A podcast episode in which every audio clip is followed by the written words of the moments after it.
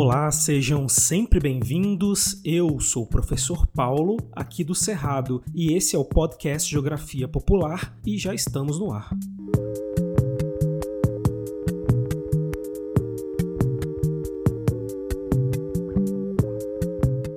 Gente, antes de começar a nossa aula aqui hoje, eu tenho que agradecer a turma que está acompanhando a gente aqui nas aulas. Tem me surpreendido muito positivamente. Que vai desde gente que eu conheço há muito tempo, gente que eu nem imaginava que escutava o nosso podcast vem comentar comigo, é bem legal. Até a galera que nunca foi meu aluno e minha aluna, que está por aí também, gente nova na área, eu gosto muito disso. E traz uma responsabilidade maior, né? E eu estou muito honrado e muito contente aqui com o projeto e pelo programa que eu edito o podcast, eu consigo ver a região da, dos ouvintes, dos alunos que estão acompanhando a gente. E tem maior galera do Nordeste, o que é incrível, porque eu amo essa região, é a região que eu mais gosto do Brasil. E o Nordeste vai estar muito presente por aqui, já que nós temos essa ideia de usar a cultura popular, a música, a poesia, para abordar os nossos temas por aqui. E o Nordeste é muito rico nesses movimentos populares, né? Eu aproveito também para dizer que vocês podem mandar suas dúvidas, sugestões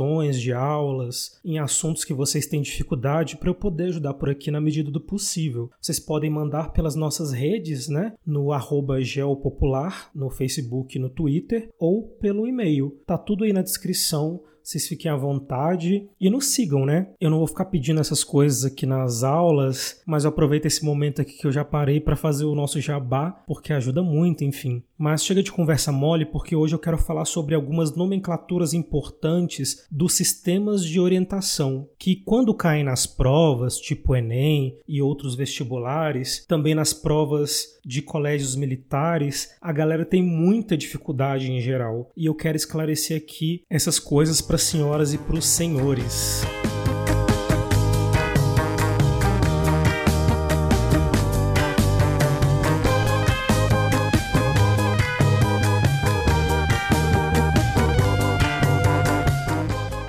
Vocês sabem que a geografia é a ciência do espaço. E para termos uma noção de espaço, de onde estamos exatamente em relação a outros lugares, nós precisamos ter um senso de orientação e localização. A orientação serve para a gente se movimentar pelo espaço com eficiência e ter a sabedoria das coisas que estão à nossa volta. Desde o passado primitivo até hoje, a orientação espacial é uma habilidade muito importante. Saber onde tem a água boa, onde estão as frutas comestíveis, as manadas de caça, saber onde estão os lugares perigosos que a gente deve evitar. Hoje, essa importância se mantém. Em outros termos, claro. No meu caso, quando eu ando em lugares que eu não conheço, eu sempre uso o GPS para me orientar, senão eu fico totalmente perdido e eu imagino que vocês já devem ter passado por isso. Desse modo, a humanidade criou instrumentos ao longo da história para nos orientar. Vocês devem conhecer a bússola, que é um dos mais clássicos sistemas de orientação, e também o mapa, que também chamamos de carta. Carta e mapa são a mesma coisa na geografia. Os mapas são os principais instrumentos de orientação e localização da humanidade. Nós temos evidências em pinturas rupestres feitas há dezenas de milhares de anos atrás, de mapas feitos por nossos ancestrais primitivos, indicando locais de caça, territórios sagrados, enfim. Atualmente os mapas são muito mais complexos e a área da geografia que produz mapas é a cartografia. Envolve muitas técnicas e ciência para representar o espaço real com precisão em uma carta. Mas falaremos das técnicas de cartografia em um outro momento.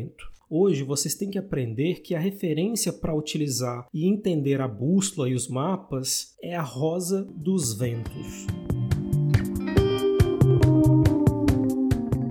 Lá atrás, na educação infantil, naquela fase que seus pais se arrependeram de ter filho, você conheceu a rosa dos ventos, que indicava os pontos cardeais, norte, sul, leste, oeste, tinha os pontos colaterais, nordeste, sudeste, noroeste e sudoeste, e também os pontos subcolaterais. Enfim, esse é o modelo que você tem que ter aí na sua cabeça. Hoje eu vou apresentar outras nomenclaturas desses pontos referenciais que são pouco usuais, mas que serão colocados nas provas que vocês vão fazer e você não pode ficar perdido, como muitos alunos que vêm reclamar aqui comigo. Ter um vocabulário amplo é fundamental para fazer essas provas que utilizam uma linguagem mais técnica e formal e que não estamos acostumados a usar no nosso cotidiano. A leitura é a principal ferramenta para desenvolver o seu vocabulário. Quem passa nessas provas é quem tem bagagem de leitura. Pratique esse hábito urgentemente. Mas vamos aqui para o nosso objetivo de hoje. Os principais pontos de orientação espacial são norte, sul, leste e oeste. Todo mundo aqui conhece. Se você desenhar uma cruz aí no seu caderno agora, o norte ficará na ponta de cima, o sul na ponta de baixo, o leste sempre estará à sua direita e o oeste à esquerda. Contudo, esses pontos possuem sinônimos que são importantes para você entender em outras matérias. Vamos lá. O norte também pode ser chamado de setentrional ou boreal. Você já escutou esses nomes? Quando a gente for estudar a África, por exemplo, tem uma região lá chamada de África Setentrional, que parece um nome complicado à primeira vista, mas agora você sabe que significa apenas África do Norte. África Setentrional é a região do deserto do Saara, com forte influência árabe, lá no norte do continente, ali no Egito, Marrocos, Tunísia, Mali, entre outros países. Outro nome para norte é boreal. Aí você vai se lembrar daquele fenômeno atmosférico maravilhoso da aurora boreal, que são ondas de plasma coloridas que só podem ser vistas no polo norte. Se você não conhece a aurora, corre lá no Google e confere que é muito legal.